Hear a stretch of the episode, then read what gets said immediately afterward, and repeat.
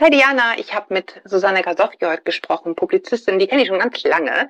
Wir haben nämlich schon bei Frau TV beim WDR zusammengearbeitet, sie damals Redakteurin, ich Fernsehautorin noch äh, und haben dann auch so ein bundesweites Interviewprojekt mit Familien auf die Beine gestellt. Family Unplugged hieß das damals. Jedenfalls im Rahmen dieser Zusammenarbeit haben wir uns natürlich immer wieder irgendwie auch als berufstätige Mutter darüber unterhalten, wie wichtig es uns ist, dass wir uns auch um unsere Familienangehörigen kümmern können, alte und junge, ja, und wie dumm man sich damit heute im Grunde fast vorkommt, ähm, dafür im Beruf zurückzustecken und wie die Gesetzeslage uns dafür bestraft. Heute, eine Scheidung später, sagt Susanne Gasowski, tätige Fürsorge und Empathie im Privaten sind systemrelevant. Und wir sollten uns aufhören, dafür zu schämen, beziehungsweise uns beschämen zu lassen, dass wir tun, was getan werden muss, nämlich uns zu kümmern. Sie fordert eine neue Familienpolitik, um Care-Arbeit abzusichern, und zwar für alle. Spannend, hör mal rein, die hat ganz tolle Sachbücher geschrieben und eben über ihr letztes, die Kümmerfalle, wollen wir jetzt sprechen.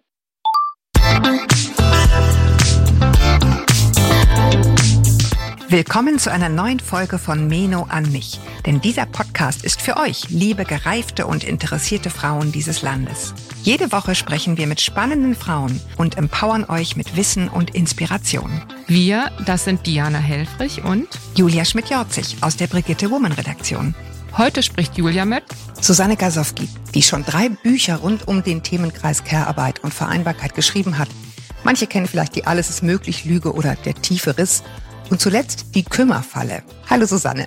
Hallo Julia. Es klingt so, äh, dieser Titel, als seien die, die da reintappen in diese Falle, einfach zu dumm, sie zu umgehen und ihres eigenen Glückes Schmieds zu sein. Oder wie habt ihr den Titel gemeint? Nein, auf gar keinen Fall haben wir ihn natürlich so gemeint. Und wenn er so klingt, ich weiß tut uns das, das doch. jetzt schon leid. Wir, aber wir, wir wollen natürlich Abbitte leisten und haben dem Ganzen ja auch einen Untertitel gegeben, Mhm. Kinder, Ehe, Pflege, Rente. Wie die Politik Frauen seit Jahrzehnten verrät. Das ist nicht minder provokant Mhm. und natürlich auch stark formuliert, aber darum geht es. Frauen sind mitnichten selber schuld, wenn sie in die Kümmerfalle tappen, Mhm. sondern diese Falle ist sozusagen ausgelegt und gut versteckt hinter vielen kleinen und großen Gesetzen und familienpolitischen Entscheidungen.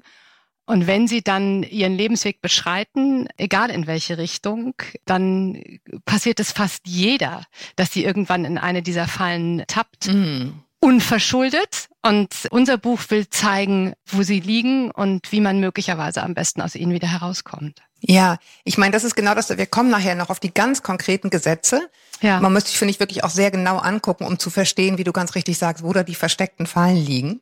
Uns hören ja Frauen ab 40, also viele, die sozusagen viele ihrer Lebensentscheidungen schon zum großen Teil getroffen haben, ja. Und auch wenn das Bild in den Medien oder der öffentlichen Diskussion ein anderes ist, die meisten haben sich, das sagen einfach die nackten Zahlen. Natürlich gibt es immer andere Modelle, trotz aller Nachteile, auf die wir gleich noch kommen, dafür entschieden, sich zu kümmern Ja. indem sie in Teilzeit arbeiten, um sich oder um sich um Kinder oder pflegebedürftige Angehörige zu kümmern. Warum tun sie das? Was ist eurer Meinung nach die Motivation? Das ist wirklich ein großes Feld. Ich, du merkst, ich hole richtig Ich weiß. Luft, weil das, Ich weil das ein. Riesending ist. Das ist ein Riesending. Also wir schreiben ja auch ganz offensiv, weil sie es wollen. Sie tun es, weil sie es möchten. Und alle Frauen, die jetzt zuhören und zum Beispiel schon Mutter geworden sind, ja, die Kinder bekommen haben, wissen, dass das ein Moment ist, in dem den meisten von uns klar wird, dass das, was wir da erschaffen, etwas ist, was wir aus tiefstem Herzen wollten und lieben. Und dann ist dieses sich kümmern tatsächlich eine, ein innerer Wunsch und eine Herzensangelegenheit. Und das klingt jetzt so nach, als sei man irgendwie ein bisschen im Hirn vernebelt. Das ist auch ganz richtig und ganz wichtig so. Wir wären sozusagen weder als Spezies noch als Menschen lebensfähig, wenn wir diese Art von Wunsch und von tiefer Verbundenheit nicht spüren würden. Und deswegen sozusagen eines unserer Fazits, deswegen tun Frauen das, die Kinder gebären zum Beispiel. Ja, ich erinnere mich zum Beispiel in dem anderen Podcast, den ich mache, Elterngespräch, dass ich ganz viele so Mails von Müttern kriege, die sagen, ich habe angefangen zu arbeiten, ich habe mir das irgendwie alles vorgenommen, aber ich, keiner hat mir erzählt, wie wahnsinnig ich mein Kind Ja. vermissen würde. Ja. Und ich glaube, das ist so ein Teil dessen, was du damit meinst. Das ist ja ein Absolut. total schwieriges Terrain. Also gerade, wenn man mit, mit Feministinnen sich unterhält, Ja. Zu sagen, ihr seid sozusagen der Sache unter biologischen Gesichtspunkten nachgegangen und habt geschaut, ne, ist es vielleicht ja. was typisch weibliches, dass Frauen eher dazu tendieren, sich kümmern zu wollen? Ich meine nicht Kloputzen, ich meine kümmern. Hm. Warum hattet ihr das Gefühl, diese Diskussion läuft da in eine falsche Richtung in der Feminismusdebatte in den letzten Jahrzehnten? Ich meine, Simone de Beauvoir hat das alles Sklavenarbeit genannt, ja? Ja, hat sie. Und tatsächlich muss man das auch mal historisch betrachten. Aus der Zeit heraus war das auch völlig nachvollziehbar, ja. Als Simone de Beauvoir, als die erste Welle sozusagen, eigentlich war die, wenn man sagt, wenn man ehrlich ist, ist die erste Welle ja eigentlich in der französischen Revolution schon losgetreten worden. Schon da haben sich Frauen als die Revolutionäre auf die Barrikaden gingen und Freiheit, Gleichheit, Brüderlichkeit ausgerufen haben, sich gefragt, mhm. ey Leute, Moment, ja, die es Mind gibt ja words, tatsächlich genau. irgendwie ist die Welt ja nicht nur umgeben von Brüdern, sondern was ist denn mit uns Schwestern, ja? Also warum mhm. gelten diese Rechte denn nicht auch für uns? Und man muss einfach begreifen, woher diese Frauen stammen und da ist es völlig nachvollziehbar, dass in der Frauenbewegung äh, um Simone de Beauvoir herum ganz klar die Frage gestellt wurde, warum lassen wir uns eigentlich unterdrücken? Sind wir mhm. tatsächlich sozusagen zu naiv, zu blöd? Ist es nicht unsere Aufgabe, ja, anders zu partizipieren und uns von dieser Sklaven- und Drecksarbeit als Mutter und Hausfrau zu befreien? Das ist aus dem historischen Kontext heraus nachvollziehbar. Wir sagen allerdings, und da sind wir ja nicht die Einzigen, es gibt einige Feministinnen, Nancy Fraser ist zum Beispiel so eine, mhm. die sagen, ist sozusagen die Perpetuierung dieses Feminismusbegriffes, nämlich dieses permanenten Rings um Gleichstellung, um Gleichbehandlung. Mhm. Ja, und damit um die Abwertung dieser Tätigkeiten auch. Genau, ne? um diese Abwertung der weiblichen Tätigkeiten. Ist das tatsächlich der richtige Schritt gewesen? Ja, also Nancy Fraser spricht davon, also ich finde, das ist sehr plakativ, aber äh, es passt jetzt hier gerade sehr gut. Haben wir uns damit nicht eigentlich zum Steigbügelhalter des Neokapitalismus und des Neoliberalismus gemacht? Ist das wirklich etwas, was Frauen und sagen wir, diese Tätigkeiten, die eher mhm. weiblich konnotiert sind, denen wirklich gerecht wird? Und wir sagen, nein, aus unserer Sicht ist es das nicht. Ja, ich meine letztendlich, ich reite so lange darauf rum, weil auf diesem Gleich, Gleichstellungsgedanken ja. fußen dann ja diese ganzen Gesetze, über die wir gleich genau. sprechen werden. Ne? Zu sagen, alle sollen einfach alles gleich machen. Ihr sagt nein, sozusagen, es gibt auch einen Charme des Unterschieds und den wollen wir auch gar nicht überwinden. Ich meine, Theresa Bücker, die wir ein bisschen nach dir senden, sagt ja auch, wenn wir Feminismus als Gleichstellung missverstehen, dann akzeptieren wir Männer als Maßstab. Ne? Diversität braucht Unterschiede. So ist ja. es, so ist es. Das genau, das haben wir im tiefen Riss auch schon so gesehen und eigentlich ja. auch schon von Anfang, es ist von Anfang an unsere Idee. Es geht nicht darum, Dinge gleich zu machen. Es geht darum, sie sozusagen gleich zu bewerten. Ja, eine mhm. Gleichstellung kann nicht darin münden, dass man sagt, übernehmt doch einfach männliche Lebensmodelle, mhm. Rollenmodelle, ordnet eurem ganzes Sein einer erfolgreichen Erwerbstätigkeit unter, sondern macht doch das, was ihr wirklich wollt, ja, und was für diese Gesellschaft ja mindestens genauso wertvoll ist, aber macht das auch mit einem gewissen Selbstbewusstsein und nicht mit dem Gefühl, was uns eben seit Beauvoir sozusagen gegeben worden ist, etwas zu machen, was eigentlich eine niedere Tätigkeit ist und was man am besten gar nicht erwähnt. Ja. Das ist keine Gleichstellungs- oder aus unserer Sicht keine Form der Emanzipation. Ja, vielleicht noch mal eine Sache zu dem Satz, von dem ich weiß, dass einige wahrscheinlich schon aufschreien, ne, weil ja. Frauen sich kümmern wollen.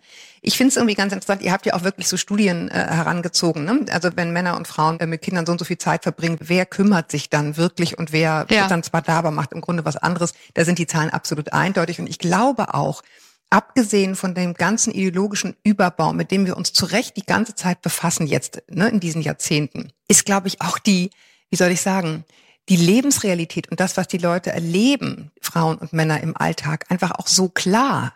Ne, diese, diese hm. Verteilung, ne, warum sieht der eine das und der andere sieht das nicht, hm. dass dann auch gewissermaßen total unideologisch schon eine Abstimmung mit den Füßen stattfindet, ne, wie die leben, hm. wie die hm. Leute sich dann ihr Leben halt bauen. Aber nichtsdestotrotz ist es natürlich so, dass viele Frauen auch sagen, ja, schon, ne, ich liebe meine Kinder und wird für sie durchs Feuer gehen und finde es auch total schön, Zeit mit denen zu verbringen, aber ich bin trotzdem Physikerin und möchte das eben auch machen oder was auch immer es ist, mhm. ne? also welchen hochqualifizierten Beruf ich habe und da geht es dann ja sozusagen so ein bisschen mehr in die Richtung dessen, was, was ich mit Theresa Bücker besprechen werde, diese klassische Aufteilung. Ne? Wie muss es denn dann gehen, damit die Dinge, Definitiv. und das ist ja auch ein Fakt, auch wirklich erledigt werden mhm. können. Es ist ja nicht nur so, dass wir es gerne wollen, sondern da ist eben auch There's a lot of shit to do. It es is. gibt eine und Menge zu nie, machen. So, Ja. und es geht nie um ein Entweder-Oder. Wir sind im Jahr 2023. Es kann ja nicht bedeuten, ich kümmere mich und dann schiebe ich alles andere beiseite oder ich kümmere mich nicht und mache dann eben nur das. Darum darf es auf gar keinen Fall gehen. ja. Worum es uns geht, ist, wenn wir diese Tätigkeiten, die eine bezahlt, die andere unbezahlt, also wenn wir diese Art von Arbeiten miteinander vergleichen, ist es im Moment so, dass die Erwerbsarbeit einen absoluten Vorrang vor Mhm. der Kümmer, der Care-Arbeit hat. Und wir sehen, dass das Auswirkungen hat auf Familien, auf Menschen. Ich bin, bin immer ein bisschen vorsichtig mit dem Gesellschaftsbegriff, aber letztendlich dann doch auch mit unserer Gesellschaft. Wir spüren, dass Familien überlastet sind. Wir spüren, dass Frauen überlastet sind. Wir spüren, dass Männer ratlos sind, dass Unternehmen überfordert sind. Das heißt, wir müssen wirklich eine Grundsatzdebatte darüber führen. Und das ist vielleicht das, was man den Familienministerien und auch Mhm. denjenigen, die sich mit Familienpolitik beschäftigen, auch ein wenig vorwerfen kann, dass sie diese Frage, wie bewerten wir diese Art von Arbeit, die ja It's a lot of shit to do, die ja gemacht werden muss, die einfach da ist und jeder, der in Mhm. menschlichen Zusammenhängen lebt, weiß, dass sie da ist. Wie gehen wir damit um? Wie bewerten wir die? Und wie bilden wir sie letztendlich auch politisch ab? Das ist Ja. die Frage. Ja, zumal sie ja, wenn wir ganz ehrlich sind, und das begegnet einem ja immer wieder, auf eine gewisse Weise durchaus bewertet ist, denn sie ist in den wirtschaftlichen Erfolg aller Nationen So eingepreist. ist es. Ja, also die ganzen Bruttoinlandsprodukte, die wir haben weltweit, basieren auf der Tatsache, dass ganz viel Arbeit gar nicht wirtschaftlich abgebildet wird und nicht berechnet wird, nämlich Genau. die, die Care-Arbeit, die Menschen leisten. Das sind natürlich auch mal Männer, aber in der größtenteils weltweit Frauen. In den letzten Jahren hat die Bundesregierung ja in unterschiedlichen Konstellationen durchaus auf eine Gleichstellung von Mann und Frau hingearbeitet. Das ist ja das, was man sozusagen, wo man erstmal sagt, ja schön, aber ne, also grundsätzlich lobenswert. Ihr konstatiert aber erfolglos. Denn die Frauen sind ja immer noch die, die sich hauptsächlich kümmern, obwohl sie dadurch Nachteile haben. Ich meine, Rentenarmut im Alter oder Frauenarmut im Alter ist sozusagen schon so ausgelutschter Begriff, dass man fast gar nicht mehr hinhört. Ja. Aber ihr sagt, äh, die Gesetze ignorieren offenbar das, was viele Frauen immer noch wollen oder slash tun, nämlich da sein für die, die sie lieben. Das kann übrigens auch die Steuererklärung sein oder der Pflegegradantrag.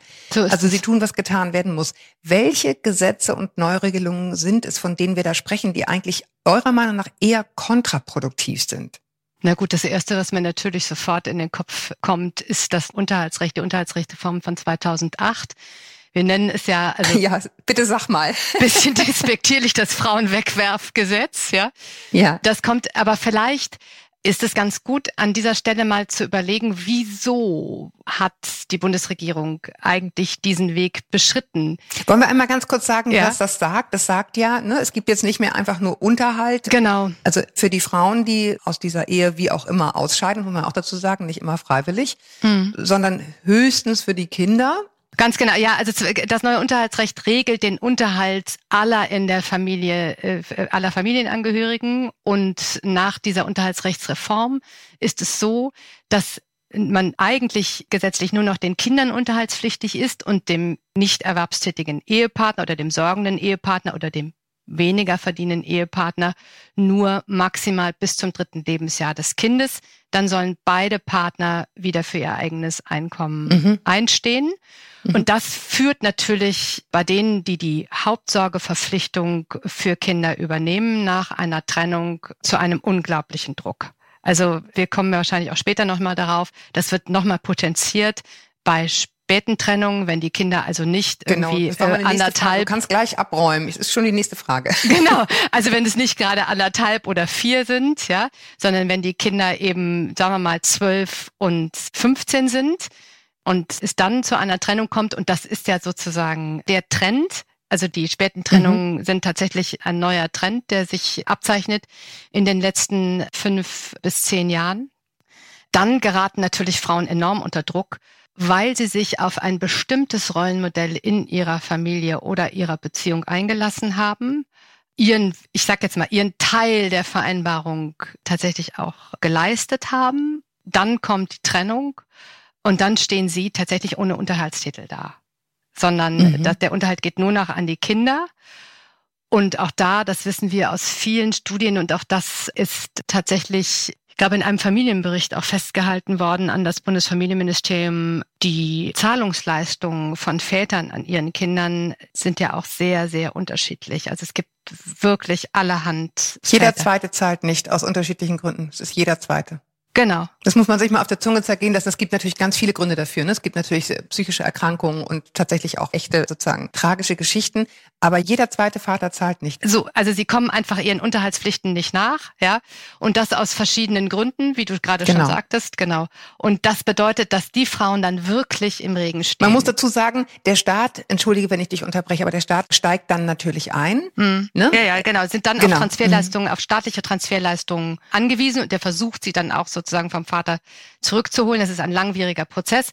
Was ich aber damit sagen möchte, ist, dass dieses Unterhaltsrecht tatsächlich gerade für die Frauen nach langen Beziehungen, späten Trennungen mit älteren Kindern tatsächlich eine ein unglaubliche Ungerechtigkeit bedeutet, weil die Art und Weise ihres Lebensmodells weder anerkannt noch abgesichert wird dadurch. Ja, zu der Genese dieses Gesetzes und zu dem, was daran vielleicht zumindest mal nachvollziehbar ist, da kann man einen eigenen Podcast machen. Sehr, sehr ja. gerne, das können mhm. wir gerne sagen. Also eingeführt ist es ja 2008 tatsächlich auch, um zu sagen, es muss natürlich auch die Möglichkeit geben, auch für den Vater zum mhm. Beispiel, eine neue Familie zu unterhalten und nicht an Unterhaltsverpflichtungen zugrunde zu gehen. Das ist in der Sache ja auch nicht völlig verkehrt. Klar ist aber auch, gerade bei späten Trennungen sind es ja in der Regel eher die Männer, die dann eine zweite Familie gründen, als die Frauen, aus nachvollziehbaren Gründen es ist unglaublich schwierig, mit diesem neuen Unterhaltsrecht einen gerechten Ausgleich zu finden. Und die Schwierigkeit daran ist, dass Fürsorgeleistungen, die innerhalb dieser Ehe geleistet worden sind, diese Care-Arbeit, die innerhalb dieser Ehe geleistet worden ist, halt ganz schlecht abgebildet werden.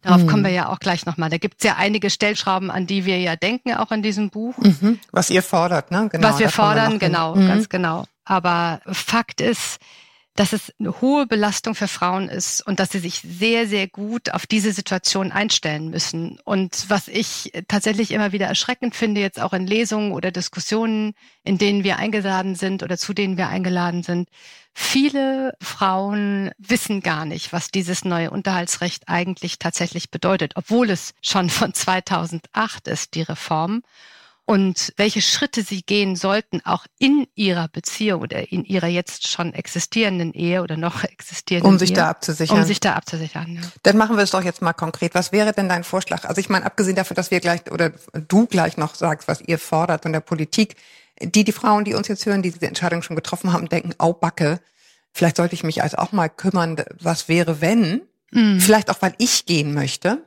Wäre ja auch ja. interessant, wer da diese Trennung Natürlich. dann einreicht in, den, in dem Alter.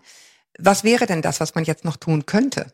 Das Allerwichtigste ist erstmal, sich tatsächlich einen Überblick zu verschaffen, wo stehen wir eigentlich finanziell als Familie? Viele Frauen wissen gar nicht ganz genau, wie ist eigentlich der Kontostand meines Mannes, unseres gemeinsamen Kontos? Welche Vermögenswerte haben wir oder haben wir eben auch nicht? Mit dem Ehepartner oder mit dem Ehemann darüber zu sprechen, ähm, ist es nicht sinnvoll, zum Beispiel einen Ehevertrag abzuschließen, auch wenn wir den noch nicht haben immer wieder beginne ich meine Vorträge mit der, die allererste Frage ist, wer hat in diesem Raum denn eigentlich einen Ehevertrag? Und es ist erschreckend. Es geht in, sagen wir mal, 99 Prozent der Fälle bleiben die Hände unten. Es sind vielleicht ein oder zwei, die die Hände heben. Weil es irgendwie unromantisch ist und erst recht nach 20 Jahren kommt es schräg ist, rüber, ne? Ganz genau, weil es schwierig ist. Es, am Anfang denkt man überhaupt nicht drüber nach. Im Laufe der Ehe scheint es dann irgendwie fast wie so ein Misstrauensvotum, das man hat. Letztendlich ist es einfach eine Absicherung, auf die man ein Recht hat. Und erst recht, wenn man dann eine Familie gründet und Kinder bekommt und sich innerhalb dieses Konstrukts dann eine Aufgabenteilung überlegt, weil das tun ja die meisten. Mhm. Es ist ja mhm. nicht so, als wenn mhm. sie unüberlegt da hineinschlittern, sondern sie schauen sich ihre Gehaltszettel an, sie schauen sich ihre Möglichkeiten an, auch ihre beruflichen, sie schauen sich ihre Wünsche an und verhandeln dann miteinander, wie wollen wir das eigentlich regeln. Und spätestens dann sollte man das auch Ganze auch vertraglich festlegen und absichern. Und ganz wichtig, die Frage stellen, welchen Ausgleich bekomme ich denn für das, was ich hier mache? Weil das kann man durchaus auch privat regeln. Tatsächlich mhm. ist es so, dass staatlich ist dieser Ausgleich kaum angedacht. Die Rentenpunkte für die Kinder, das wissen wir alle, sind zwar da, aber relativ gering. Mhm. Die Rentenanwartschaften, die ich innerhalb einer Ehe erwerbe, sozusagen, sind auch nicht unbedingt ausreichend. Und dazu kommen wir ja auch nochmal, die Zugewinnsgemeinschaft. Genau. Auch da muss ich aufpassen. Du, kennst du meinen Zettel eigentlich? nein, nee, nee. Nein, das kenne ich nicht. Genau, die Zugewinn, darauf muss ich eben auch aufpassen. Das heißt, ich muss mich fragen, oder ich muss meinen Partner fragen, so, wenn ich mehr zurückstecke oder auch wenn du mehr zurücksteckst, wie wollen wir das absichern in unserer Beziehung? Zugewinngemeinschaft hat es jetzt schon angesprochen. Dazu gibt es ja in anderen Ländern ein anderes Modell. Das ist die Errungenschaftsgemeinschaft. Was ist denn das Problematische an der Zugewinngemeinschaft? Klingt ja erstmal gut. Genau, die klingt wunderbar. Das Problematische ist, dass sie erst nach der Scheidung greift. Hey, ich bin Laura, Gastgeberin der Masterclass Finanzen. Wir von der Brigitte Academy haben ein Online-Coaching-Programm entwickelt, das dir hilft, endlich deine Finanzen in den Griff zu bekommen. Und das in jeder Lebenslage und in jedem Alter. Wie das funktioniert, das zeigen dir unsere vier unabhängigen Finanzexpertinnen. In acht Wochen unterstützen wir dich mit Videos und Übungsaufgaben. Und in Live-Sessions und Kleingruppentreffen kannst du außerdem all deine persönlichen Fragen stellen. Du hast keine Lust, dir langwierig alle Informationen zusammenzusuchen und willst endlich anfangen, deine finanzielle Zukunft selbst in die Hand zu nehmen? Dann schau jetzt vorbei unter www.brigitte.de slash masterclass. Den Link findest du auch in den Show Notes. Das heißt, ich arbeite sozusagen als Team in einer Ehe, aber der Zugewinn wird eigentlich erst mit dem Stichtag der Scheidung, ja, also der, mhm. der eingereichten Scheidung tatsächlich erfasst also juristisch, auch rechtlich erfasst. Und zwischen Trennung und Einreichung mhm. einer Scheidung liegt kann viel, passieren. kann viel passieren und liegt ja in der Regel auch tatsächlich eine Wegstrecke. Und es kommt nicht selten vor, dass dann die Beteiligten diesen Zeitraum ausnutzen, oft auch beraten, juristisch beraten, um bestimmte Dinge schon einmal zu separieren und zu sagen, das hat mit unserer Ehe, das hat mit unserer Familie nie etwas zu tun gehabt. Das passiert nicht selten. Und der Unterschied zu einer Errungenschaftsgemeinschaft ist, die Errungenschaftsgemeinschaft legt von Anfang an fest, wir gehen eine feste Bindung ein, wir heiraten, wir gründen eine Familie und von da an ist auch juristisch alles, was wir hier einbringen, gehört uns beiden. Gehört uns beiden zusammen. Genau, dann kann ich halt nicht die Wohnung auf Mallorca oder was immer es ist, je nach Lebensstandard schon mal beiseite schaffen, weil sie gehört nämlich automatisch beiden. Genau, oder, oder irgendein Fonds zur Seite schaffen oder irgendein Konto mal eben plündern und es auf irgendein Festgeldkonto ja. legen, auf das man dann keinen Zugriff mehr hat. Genau. Es ist ja wirklich, wenn man darüber spricht, also ich selber fühle richtig so ein Unbehagen, weil man Total. dann immer so, eher so diese Schuldzuweisung immer in diese Richtung schiebt. Aber wenn man sich wirklich mit Leuten unterhält, die viel mit Finanzen zu tun haben, ja, mit diesem Scheidungsrecht, es ist erschreckend, wie häufig das passiert. Ja, genau. Ne? Also dieses Beiseite schaffen von, von Werten äh, vor einer Scheidung. Ja. Nee, man muss einfach wissen, das ist ja durchaus auch politisch bekannt, man muss einfach wissen, dass die Solidarität mit dem Ehepartner fast vom Tag der Trennung an aufhört. Mhm. Es gibt wirklich ganz wenige Exemplare, ganz wenig Menschen, die dann noch bereit sind zu sagen, komm, wir haben jetzt so eine lange Wegstrecke hinter uns. Wir gehen jetzt hier anständig miteinander um. Das ist leider die Ausnahme mhm. und nicht die Regel.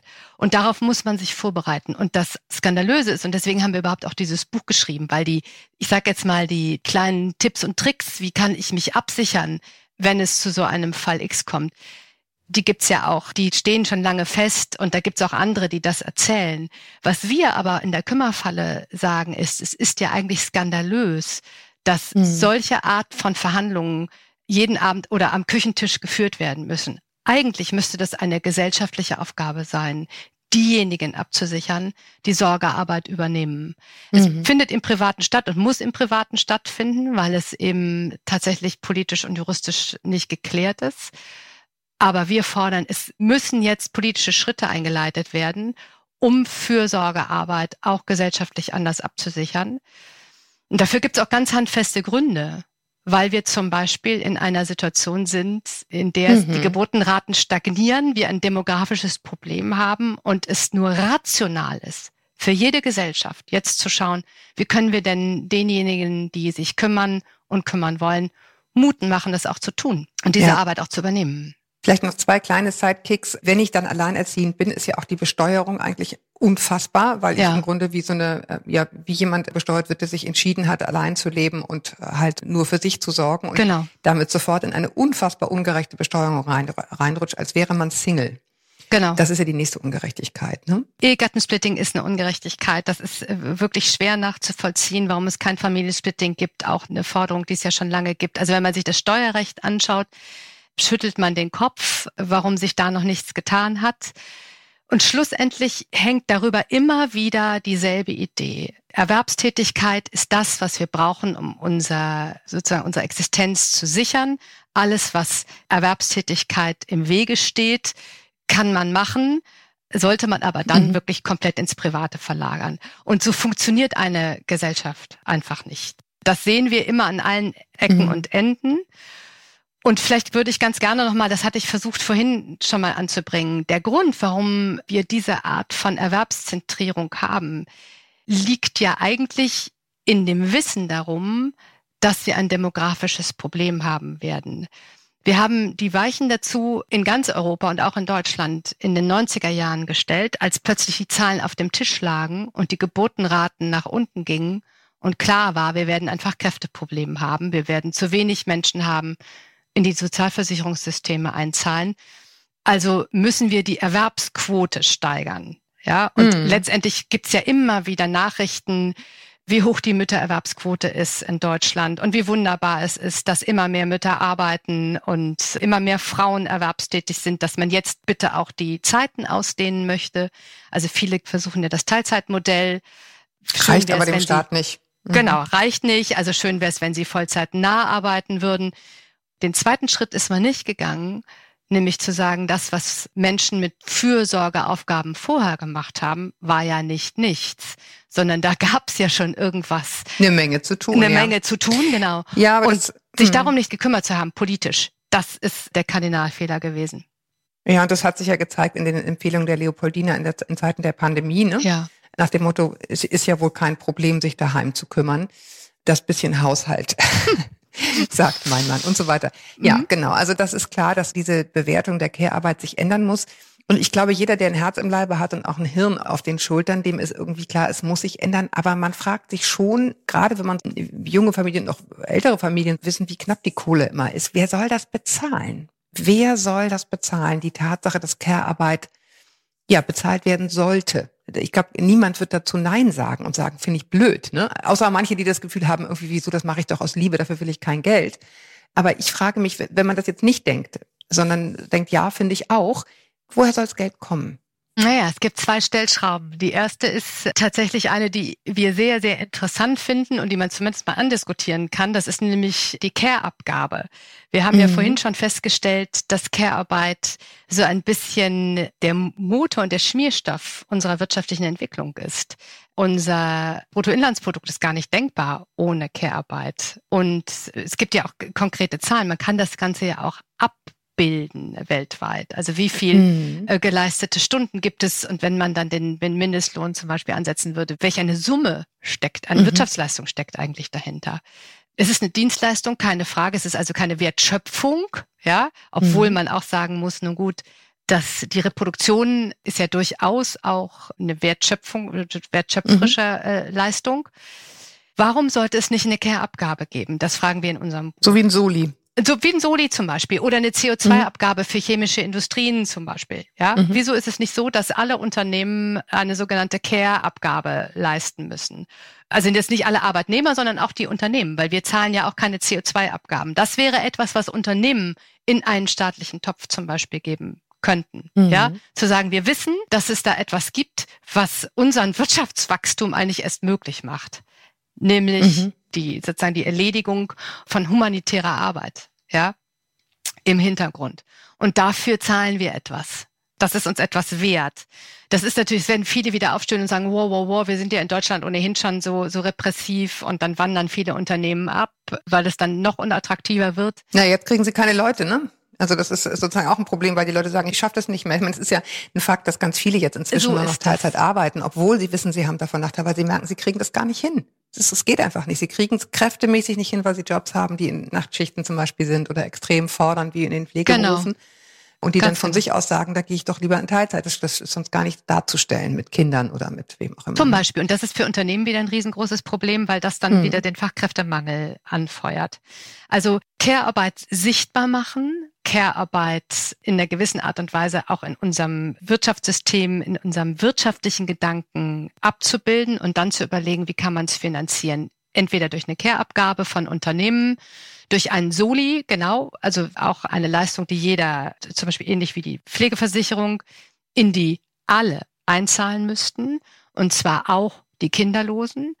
Stichwort Rentenabgabe, auch da gibt's ja mhm. Stellschrauben, an denen man drehen könnte. Uns wäre es wichtig zu sagen, das ist eine Arbeit, an der sich alle in irgendeiner Art und Weise beteiligen müssen. Und wenn sie das nicht tun, indem sie selber Care-Arbeit leisten, müssen sie mindestens eine Abgabe dafür zahlen. Mhm. Eine neue Rente, wie müsste sie aussehen? Was wären sozusagen andere Ideen, die ihr gefunden oder entwickelt habt? Ja, gefunden eher. Das ist ja gar nicht, also die Rentendiskussion mhm. ist ja wirklich eigentlich schon so, alt. Ja, schon so alt. Eigentlich wird sie geführt, seitdem es das Rentensystem eingeführt worden ist, nach dem Zweiten Weltkrieg ich bin immer wieder gerne bereit, das zu erzählen. Also es gab einen Architekten des ganzen Systems, Herrn Schreiber, der sagte, wir brauchen im Prinzip ein System, das diejenigen unterstützt, die nicht Erwerbsarbeit leisten können, gezahlt aus dem Topf derjenigen, die Erwerbsarbeit leisten. Und wir machen das, um in diesem System ein Grundrauschen, eine Grundsicherung hineinzubringen. Ja, damit man eben das private Kümmern tatsächlich auf eine staatliche Ebene verlagern kann. Weil vorher, das muss man sich auch klar machen, vorher war es so, dass Kinder für ihre alten Eltern gezahlt haben und auch für ihre eigenen Kinder. Mhm. Und die Idee war, lasst uns das staatlich absichern. Und Schreibers Idee war, wir, wir zahlen eine Rente an die alte Bevölkerung die vorher schon auch ihre ältere Generation gestützt hat. Wir zahlen aber auch eine Rente an Kinder. Das heißt, beide Enden eines Lebens, nämlich der Anfang und das Ende, werden abgesichert staatlich. Mhm. Und es gibt auch einen regenerativen Faktor, nämlich je mehr, ist das dann, ne? genau, mhm. genau, je mhm. mehr Kinder, es ist eine Art von Kindergeld, nur etwas höher, genau. Und jeder, der Kinder bekommt, muss weniger in diese Rentenkasse einzahlen. Je mehr Kinder ich habe, umso geringer werden meine Beiträge. Die Logik dahinter war, darin eine Motivation zu schaffen, damit Kinder überhaupt in die Welt zu setzen. Adenauer, der kurz vor einer Wahl stand, fand das völlig unattraktiv, vor allen Dingen diese Idee, je mehr Kinder, desto weniger Rentenbeiträge und hat das vom Tisch gewischt mit dem wirklich berühmten, aber historisch auch belegten Satz, Kinder kriegen die Leute eh. Wir wissen jetzt, Tja. Das stimmt nicht. Ja, das stimmt nicht. Man muss schon ein Klima schaffen. Und wenn Menschen sehen, dass es nicht rational ist, Kinder zu bekommen, dann überlegen sie sich das dreimal, bekommen keine oder vielleicht maximal eins.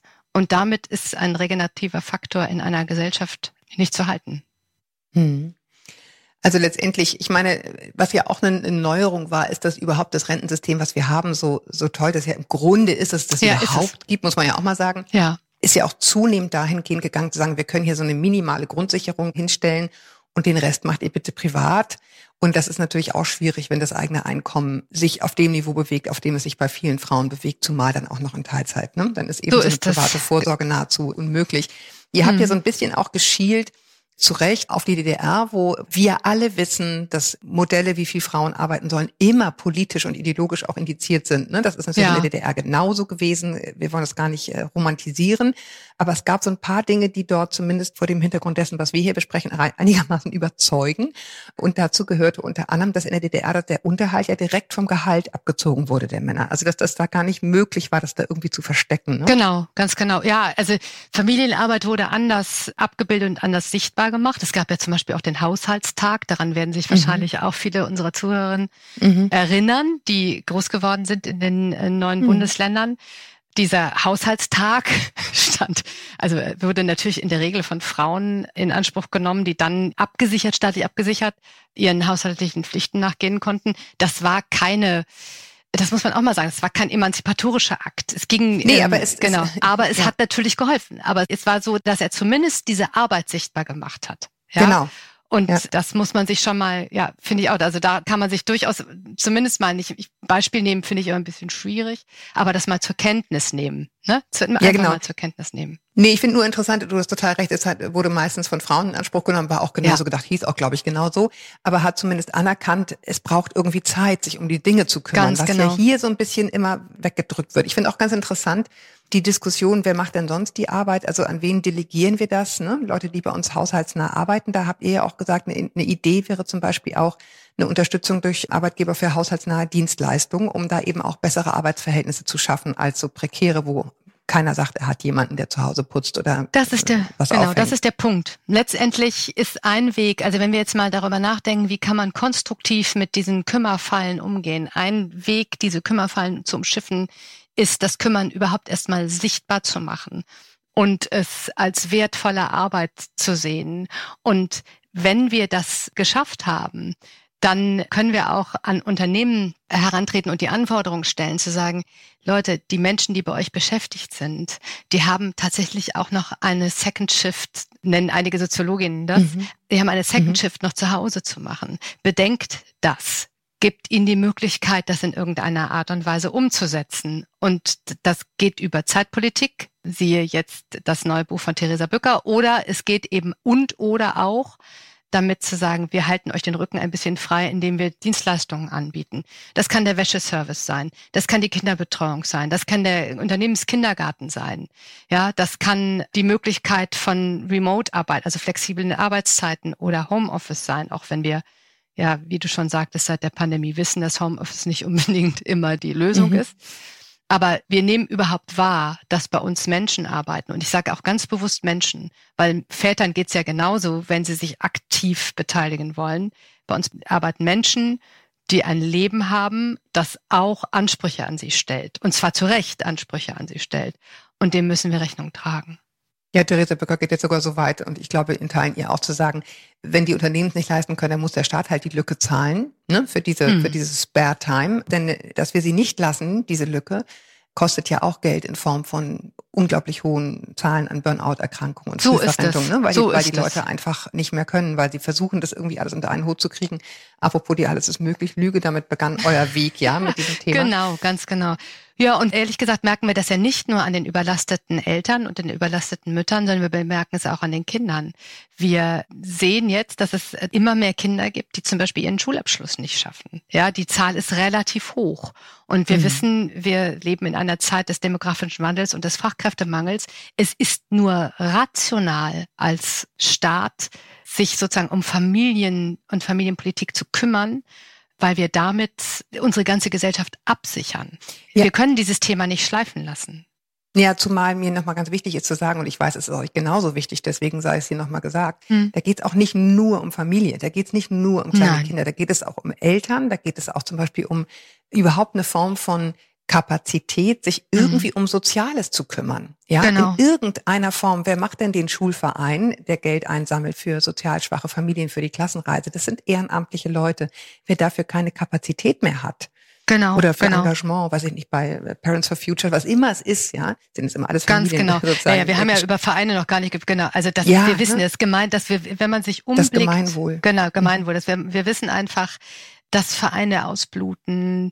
Also solche Institutionen wie die Freiwilligen Feuerwehren haben äh, nach, also alle haben Nachwuchssorgen und das ist einfach kein Wunder. Es ist, wenn ich ein System entwickle, das den Erwerb so hoch bewertet und belohnt, dann ordnet sich ganz automatisch fast allem diesem Erwerbsgedanken unter. Und dann merkt man leider erst im Nachhinein, was dabei alles verloren geht. Und so geht's uns im Moment.